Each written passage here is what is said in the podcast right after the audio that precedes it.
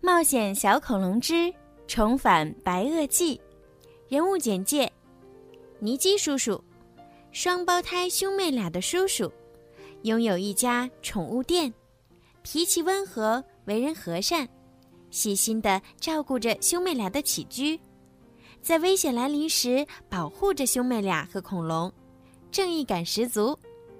托比，双胞胎里的哥哥，喜欢恐龙。读了很多有关恐龙的书，是一名小小恐龙专家，聪明机灵，总能想到办法帮大家解围，在冒险过程中引导照顾大家，是个称职稳重的哥哥。蒂娜，双胞胎里的妹妹，纯真善良，活泼可爱，喜欢一切小动物，也是因为她的坚持。布朗提才能和他们生活在一起，在冒险中既耐心又细心，是大家最放心的后备军。布朗提，一只黄色的小恐龙，远看也许你会觉得它是一只大脚的腊肠狗，最爱的食物是布丁加薯条，来自遥远的恐龙时代。因为一次偶然，掉进冰洞里被冰封，再睁开眼，已经来到现代。他勇敢、善良、好奇心重，聪明伶俐，在危急时刻总是能够起到关键作用，是大家的活力素。福特斯，会飞的恐龙，和布朗提一起被冰封在洞里。最大的爱好就是睡觉和吃鱼，有着和庞大体型不符的憨厚可爱。看起来笨笨的他，却有一个关键性的隐藏技能，那就是穿越时空。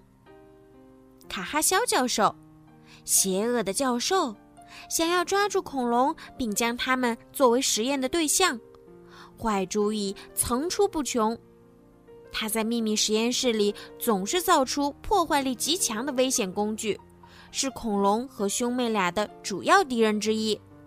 大鼻子记者斯诺多，第一个将布朗提公布于众的人，为了成名，不惜和卡哈肖教授联手实施邪恶的计划，但本身没什么主意，是个有些蠢的随从。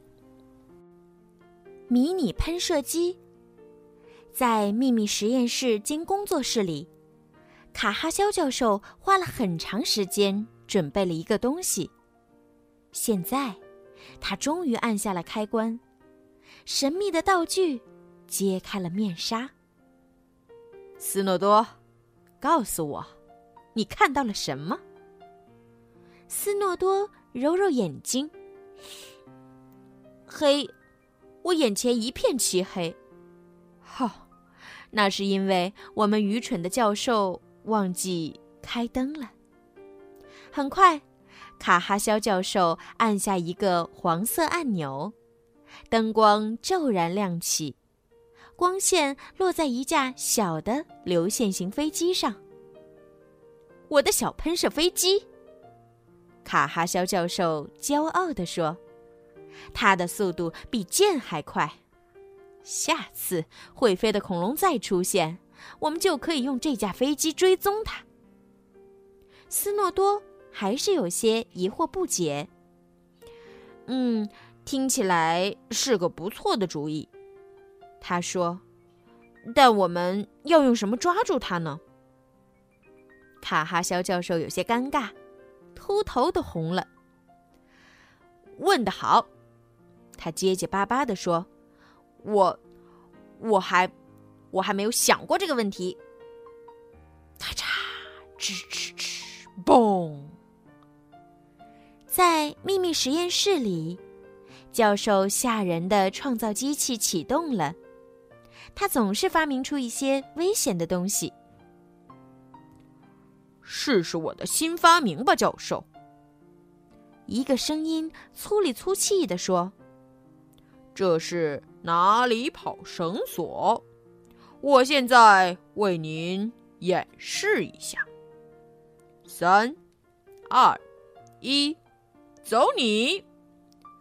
电脑上的一个小盒子打开了，一根绳子从里面喷射出来，砰！吵闹的斯诺多被击中鼻子，哎呀啊啊！他哀嚎一声，疑惑不解地观察着绳子。啊，它有什么特别的？电脑发出刺耳的声音解释说：“叫出你想要抓获的生物的名字，哪里跑绳索就会自动抓住它。”卡哈肖教授迫不及待的想测试一下，他拿着绳子喊道：“斯诺多！”绳子开始在空气里盘旋。缠呀缠呀缠，缠住了斯诺多。他现在看起来就像个木乃伊。哦，对了，你要驾驶喷射飞机，斯诺多。教授宣布说：“我，我可不是什么飞行员。”斯诺多说：“没关系。”卡哈肖教授安慰他说：“我会在地面远程控制飞机。”我还在飞机上安装了夜视设备，这样即使是在黑暗里，我也能清楚的看到它。你负责操控绳子就好。斯诺多突然紧张的有些胃痛。他们用秘密电梯把喷射飞机运到了楼上。从现在开始，两人目不转睛的盯着尼基叔叔家。他们潜伏在那里，等待着。好了，今天的《冒险小恐龙之重返白垩纪》就讲到这儿啦。小朋友们，你们喜欢吗？如果呀，你们想提前听到关于这个故事的精彩内容呢，可以在荔枝 FM 购买小鱼姐姐的粉丝会员，成为小鱼粉儿，这样呢，就可以每周都提前收听到好听的。冒险小恐龙的故事了，好啦，孩子们，晚安。